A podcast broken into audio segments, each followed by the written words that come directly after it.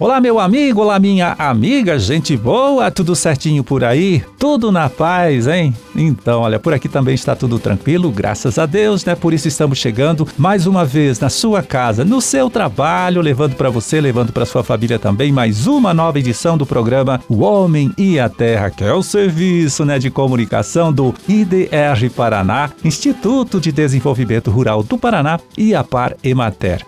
Conversamos com você neste dia 29 de agosto de 2023, terça-feira. Vamos ver aqui, terça-feira de lua crescente, Dia Internacional contra Testes Nucleares e Dia Nacional de Combate ao Fumo.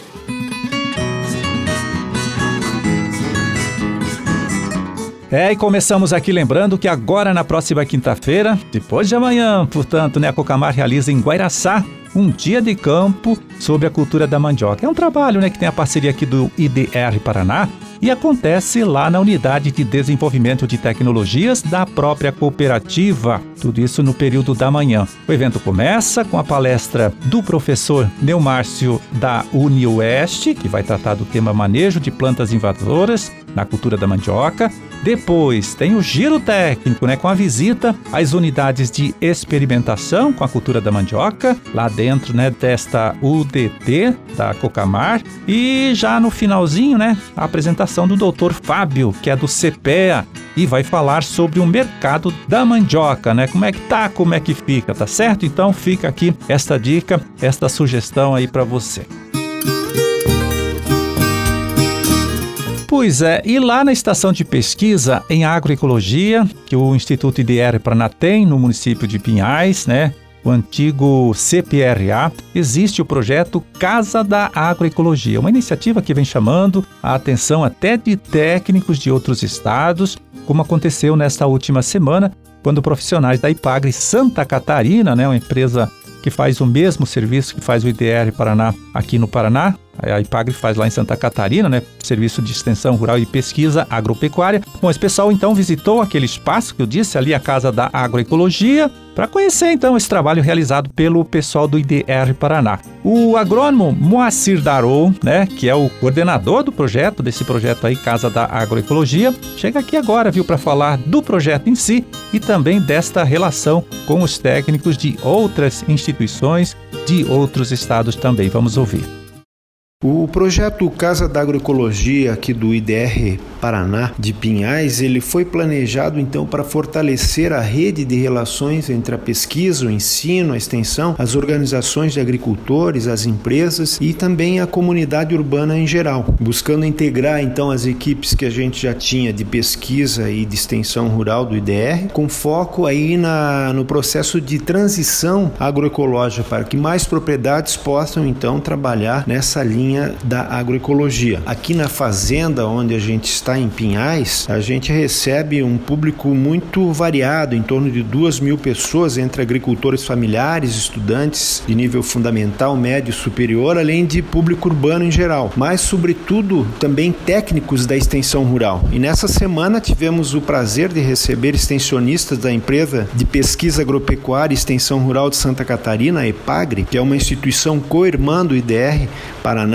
para trocar experiências aí nas áreas de produção vegetal e animal em agroecologia e também visitar experiências de comercialização de produtos orgânicos aqui na região metropolitana de Curitiba. A integração entre a pesquisa, ensino e extensão rural, ela desempenha realmente um papel crucial aí para a promoção da agroecologia, que é considerada hoje no mundo inteiro uma abordagem inovadora e sustentável para a produção e consumo de alimentos. Ela não é apenas uma abordagem abordagem técnica, mas também pode ser considerado uma abordagem social e política que valoriza aí também as comunidades rurais é, na transformação dos sistemas de cultivo. Aqui na região metropolitana, por exemplo, nós temos a Associação aí de Desenvolvimento da Agroecologia, que é a OPA, e também uma cooperativa, que é a COA-OPA, que faz um trabalho aí bem interessante em parceria também aqui com a Casa da Agroecologia. Assim, essa colaboração entre empresas do Paraná e Santa Santa Catarina, elas podem permitir que descobertas científicas né, se transformem em ações práticas para essas comunidades rurais, ajudando aí no desafio que nós temos próximos anos da transição agroecológica. O Paraná hoje ele tem um programa de alimentação escolar e existe um desafio então de levar a alimentação orgânica para a maior parte das escolas até 2030. Então essa troca contínua de saberes entre pesquisadores, extensionistas e agricultores, ela cria um ciclo realmente virtuoso de aprendizado mútuo, resultando em sistemas agropecuários mais resilientes, como são os sistemas agroecológicos. Então o futuro, a gente acredita, da agropecuária, ele passa certamente pela agroecologia.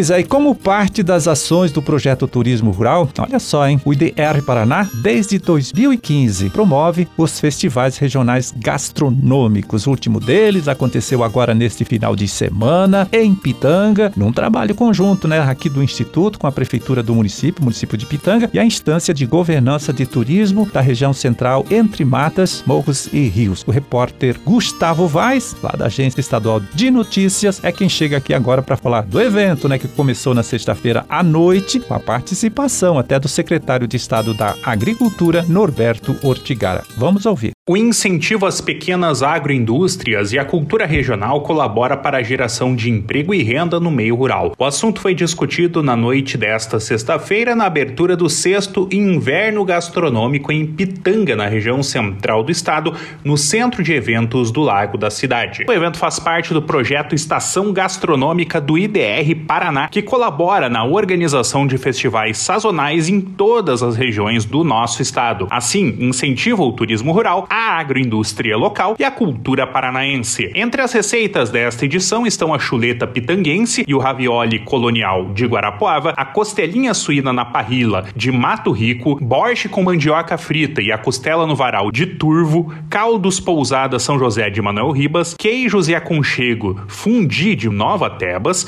costela defumada ao creme de mandioquinha e crumble de Guaratuba, virado sete camadas de pitanga, costelinha do bruxo de Roncador, linguiça artesanal artesanal com mandioca de São Jerônimo da Serra e filé suíno à parmegiana contemporâneo de Londrina. Também doces, cervejas artesanais de Guarapuava, São João do Ivaí e Ponta Grossa, sucos de Laranjeiras do Sul, vinhos de Marialva, café de Vaiporã, artesanatos, flores e outros produtos da agroindústria familiar. Então, este projeto Estação Gastronômica começou em 2015 é, no município de Laranjeiras do Sul, né? Claro, foi no período de inverno e agora já acontece também nas demais estações do ano, verão, primavera, outono, em todas as regiões aqui do nosso estado. Como já disse, é um trabalho que faz parte das ações do projeto Turismo Rural desenvolvido aqui pelo Instituto IDR Paraná.